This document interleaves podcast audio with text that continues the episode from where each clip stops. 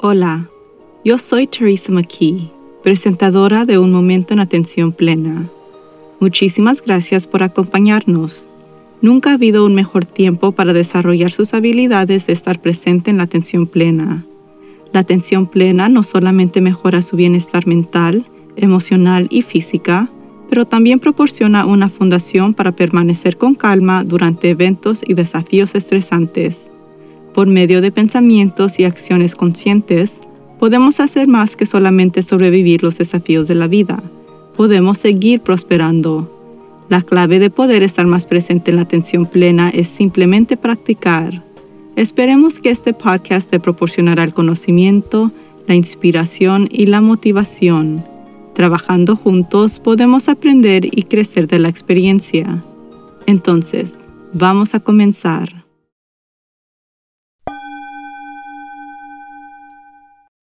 Honestamente puedo decir que cada semana pienso algo como, tenemos que estar cerca del final de esto, las cosas empezarán a mejorar ahora. Y cada semana me equivoco. Es como si el 2020 fuera el año de lo extraño, y es hora de que deje que este año sea una gran experiencia de aprendizaje y espero que el 2021 se mantenga nuestro momento decisivo. Esta última semana ha sido difícil para mí, de nuevamente. Durante el final de semana las temperaturas aquí se dispararon y mientras observaba el tic-tac del termómetro, sentí un poco de miedo cuando llegó a los 118 grados. Eso es realmente abnormal y tuve que hacerme consciente y dejar de mirar el movimiento de temperatura. En cambio, salí para ver cómo me sentía en lugar de preocuparme por un número.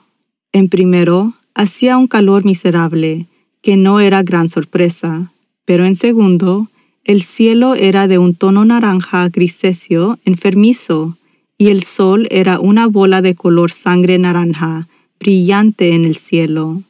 Fue inquietante y una sensación del terror se apoderó de mí. Me recordé a mí misma que definitivamente había visto demasiadas películas de ciencia ficción a lo largo de los años y que no había nada apocalipto en mis circunstancias. Algo claramente estaba sucediendo, así que regresé dentro de mi casa y revisé las noticias. Descubrí que la temporada de incendios forestales de California comenzó temprano naturalmente porque estamos en el año 2020. Por este momento casi 8.000 incendios han quemado casi 3 millones de acres, lo que lo convierte en la temporada más grande de incendios forestales registrada en la historia del estado, y es solo septiembre. Nuestra temporada oficial de incendios no comienza hasta octubre. En realidad, hay más de una docena de otros estados en llamas en el oeste de los Estados Unidos, hasta Alaska. Oregón ha perdido completamente nueve ciudades hasta ahora, y enviamos nuestros sinceros pésames y oraciones para que todos estén a salvo. No estamos solos. Australia perdió 46 millones de acres a incendios este año hasta ahora y Brasil ha experimentado 63 mil incendios en las Amazonas. Incluso la vasta tundra de Siberia está en llamas en este momento. Hay fuegos ardiendo alrededor del mundo, algunos de origen natural, la mayoría relacionados con el cambio climático y otros creados por el hombre, como la fiesta de revelación del género del bebé aquí, que incendió hasta ahora un alrededor de 14.000 acres. Yo estoy a millas del incendio más cercano aquí, así que no corro ningún peligro. Pero el humo en todo el estado ha cambiado el cielo. Las cenizas se esparcen sobre los muebles del patio y en la piscina para niños y el estanque de peces. Es otro triste recordatorio de que vivimos en tiempos extraños, lo que lo convierte en un desafío sentirme positiva o motivada y realmente tengo que trabajar duro para no caer en el miedo o la desesperación. Como usted, solo quiero que todo esto se termine. Estoy cansada del encierre. Tengo el corazón roto porque el virus sigue propagando, dañando o matando a gente. Estoy profundamente disgustada con el clima político en este país que está causando estragos en la vida de las personas. Me preocupa mucho las consecuencias económicas de la pandemia y ahora tengo que lidiar con un calor récord y incendios masivos sin precedentes. Estoy segura de que las personas en el sureste se sintieron de manera similar a los dos huracanes que se dirigían hacia ellos hace un par de semanas. No estoy segura de cuál es la emoción exacta, pero las dos frases que me vienen a la mente son simplemente vamos y basta.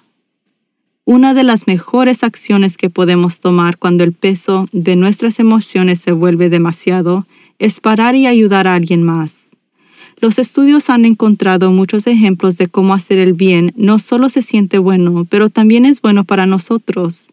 Por ejemplo, los estudios muestran que servir como voluntarios nos beneficia al impulsar el bienestar y reducir la depresión se ha demostrado que el comportamiento altruista aumenta nuestro sentido de significado y propósito. Incluso, gastar dinero en otros predice aumentos en felicidad en comparación con gastarlo en nosotros mismos. Y evidencia neuronal de los estudios de resonancia magnética funcional sugieren un vínculo entre la generosidad y la felicidad en el cerebro. La investigación también sugiere que otro beneficio para nuestro bienestar proviene de ayudar a los demás a regular sus emociones, lo que nos ayuda a regular nuestras propias emociones, disminuyendo los síntomas de depresión. Los estudios indican que la regulación de las emociones ocurre tanto para el donante como para el receptor, y las dos formas más comunes de ayudar a otros a regular sus emociones son mostrando empatía validando sus sentimientos y ayudando a otros a pensar en su situación desde una perspectiva diferente. Un estudio de la Universidad de Colombia se centró en esta acepción y reevaluación y reveló que cuando ayudamos a otros a navegar sus situaciones estresantes, estamos mejorando nuestras propias habilidades de regulación de emociones y por lo tanto beneficia nuestro propio bienestar emocional. Entonces, ¿Solo necesitamos más empatía para ayudarnos a sentirnos mejor? Si podemos colocarnos en la situación de otros, caminar una vía en sus zapatos, ¿nos sentimos mejor también? Bueno, no exactamente. La empatía es considerada la parte reflexiva y automática de nuestra psicología, que se origina en la emoción centros del cerebro. Los sentimientos, pensamientos y decisiones empáticas se generan principalmente en un nivel inconsciente lo que significa que somos menos conscientes y menos intencionales sobre esas decisiones. La empatía puede conducir a la tendencia a unirse al sufrimiento de los demás, en particular de aquellos que están cerca de nosotros, pero es limitado. Cuando se trata de ayudar a los forasteros que sufren, nuestros cerebros normalmente lo perciben como un trabajo duro y rechazan el esfuerzo. Si bien nuestro instinto es apoyar y proteger a nuestro grupo interno, podemos percibir a los foresteros como parte de un grupo externo y una amenaza para nuestra identidad.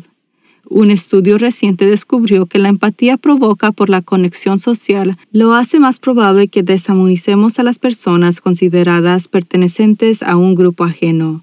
En su extremo, la empatía puede alimentar la aversión hacia aquellos que son diferentes a nosotros. La empatía básicamente significa meterse en la cabeza y el corazón de otra persona, comprender cómo están pensando o sintiéndose. No necesariamente significa unirse a ellos en el dolor. Por ejemplo, caminar en los zapatos de otra persona puede darle una idea de cómo vencer a esa persona en algo, ya sea un juego o un trato comercial.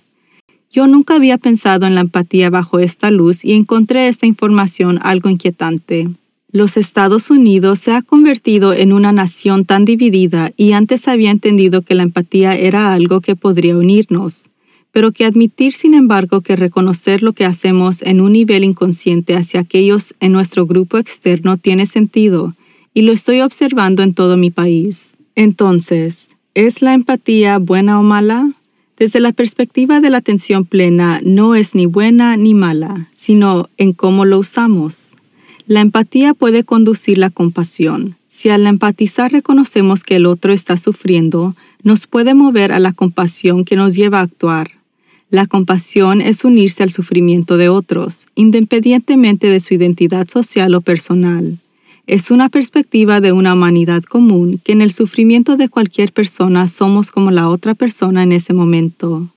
La empatía puede sentirse bien al principio, pero también puede hacernos sentirnos estancados porque nos unimos al sufrimiento de otros, pero sin tomar ninguna medida para resolver o remediar el problema. Esto nos puede llevar a ruminar sobre el problema.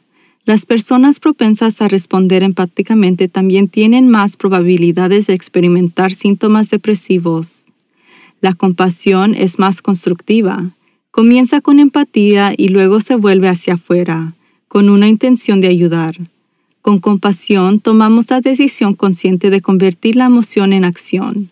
Sentir el sufrimiento de otra persona solo a través de la empatía se agota con el tiempo. Cuando la empatía se descandena ante de las luchas de otras personas, puede traer un incesante asalto de emociones y experiencias negativas que con el tiempo pueden agotar nuestros recursos cognitivos y afectar seriamente nuestro bienestar mental. La compasión es intencional y se centra en la solución, que en realidad es reconstituyente en lugar de drenaje. Cuando brindamos esa ayuda obtenemos la ventaja adicional de un golpe de dopamina. Ayudar se siente bien y estamos motivados para volver a hacerlo en el futuro. Aún mejor, la compasión no es una respuesta instintiva, puramente emocional, por lo que se puede aprender y desarrollar como cualquier otra habilidad. Entonces, si bien la empatía puede ser una emoción positiva para reconectar y apoyar a otras personas, su función más importante puede ser la de llevarnos a la compasión. ¿Cómo fortalecemos nuestra compasión? Estoy segura de que se sorprenderá en escucharme decir que uno de los descubrimientos más importantes de la investigación es que tener una rutina regular de atención plena es uno de los mejores caminos para aumentar la compasión. Practicar la atención plena aumenta nuestra conciencia. Con una mayor conciencia de nosotros mismos, somos más intencionales sobre cómo abordamos un problema y más reflexivos sobre cómo respondemos a los demás. La atención plena apoya la toma de decisiones deliberadas y constructivas, que es la diferencia de la compasión de la empatía. Tener compasión genuina por los demás comienza con tener compasión por nosotros mismos. Si estamos sobrecargados y desequilibrados, es imposible ayudar a otros a encontrar el equilibrio. Para mí, la compasión incluye dormir bien y tomar descansos durante el día. Para muchos, la compasión significa dejar de lado la autocrítica obsesiva. En lugar de la autocrítica, cultive diálogo interno positivo. Replantee los contratiempos como experiencias de aprendizaje. Considere lo que se podría hacer diferente la próxima vez adquiera el hábito de verificar su intención antes de reconocer a otros. Con su situación en mente, pregúntese cómo puede ayudar o beneficiar a esta persona en este momento. La compasión es una habilidad que se puede desarrollar, así que adopte una práctica diaria de compasión. Nuestros cerebros tienen un increíble nivel de neuroplasticidad, lo que significa que la mentalidad que se desarrollamos podemos fortalecer y ser más dominante. Incluso hay implicaciones disponibles que pueden ayudarnos a reconfigurar nuestras mentes para obtener más compasión en nuestras vidas. Podemos ser intencionales, unificadores y proactivos en la creación de un mundo más compasivo. Durante este tiempo de incertidumbre, malestar y división, aprender y elegir practicar activamente la compasión es un camino de seguir una declaración activa de lo que defendemos y una demostración de quiénes queremos ser en el mundo. La empatía por sí sola no es la respuesta, sino la puerta a través de la cual podemos lograr más compasión. ¿Y qué no estaría de acuerdo que esto es realmente lo que necesitamos ahora mismo? Quizás el Dalai Lama resumió esto mejor. Él dijo, si quiere que los demás sean felices, practique la compasión. Si quieres ser feliz, practique la compasión. Entonces vamos a pasar algunos momentos practicando la compasión propia. Póngase en una posición cómoda y cierre los ojos o baje la mirada. Respire normalmente. Recuerde una situación en la vida que era desafiante y que le causa estrés. Enfóquese en esta situación y vea si realmente puede sentir el estrés y la incomodidad emocional en su cuerpo. Y repita estas frases. Este es un momento de sufrimiento. Esto es estresante. El sufrimiento es parte de la vida. No estoy sola. Otras personas se sienten así. Todos luchan en la vida. Esta es la humanidad común. Ahora, coloque sus manos sobre su corazón. Sienta el calor amoroso de sus manos en su pecho. Repita estas frases. Que pueda ser amable conmigo mismo. Que pueda darme la compasión que necesito. Que pueda aprender a aceptarme tal como soy ¿Puedo perdonarme a mí mismo? ¿Puedo ser fuerte? Que tenga paciencia. Ahora vea con sí mismo y vea si se siente diferente a cuando comenzó. Puede practicar esta meditación cada vez que se sienta que aumenta las emociones negativas. Cuando usted practica, puede reemplazar cualquier de las frases con otras palabras que resuenen o se sientan naturales para su experiencia en este momento. Recuerde que practicar la compasión propia le ayuda a ser más compasivo con los demás, así que haga este breve ejercicio con frecuencia para desarrollar sus habilidades de compasión. La vida nos ofrece muchas oportunidades abundantes para simplemente sobrevivirla, incluyendo durante tiempos difíciles. Nuestra intención es de apoyarlo a prosperar a través de una vida de propósito y sentido. Hasta la próxima. Y recuerde de permanecer presente en la atención plena. Acompáñenos la próxima semana cuando hablaremos con Jeff Harry, consultor de liderazgo, entrenador ejecutivo y conferencista internacional sobre el gravísimo tema del juego. Jeff ha trabajado con importantes organizaciones como Microsoft y la Liga Nacional del Fútbol Americano, ayudando a su personal a infundir más juego en la vida diaria. Su obra de teatro ha aparecido en el New York Times, CNN y más, además de uno de mis favoritos, Soul Pancake Jay cree que ya tenemos muchas de las respuestas que buscamos y simplemente desatando nuestro niño interior podemos encontrar nuestro propósito y a su vez ayudar a crear un mundo mejor. Y por favor suscríbase a Un Momento en Atención Plena con Teresa McKee en cualquier medio que encuentre sus podcasts favoritos. Por favor de calificarnos para que otros puedan encontrarnos. Y síganos en las redes sociales en arroba work to live. Un momento en atención plena está escrita y presentada por Teresa McKee. La versión en español es traducida y grabada por Paola Tile. La música del comienzo es Retreat de Jason Farnham.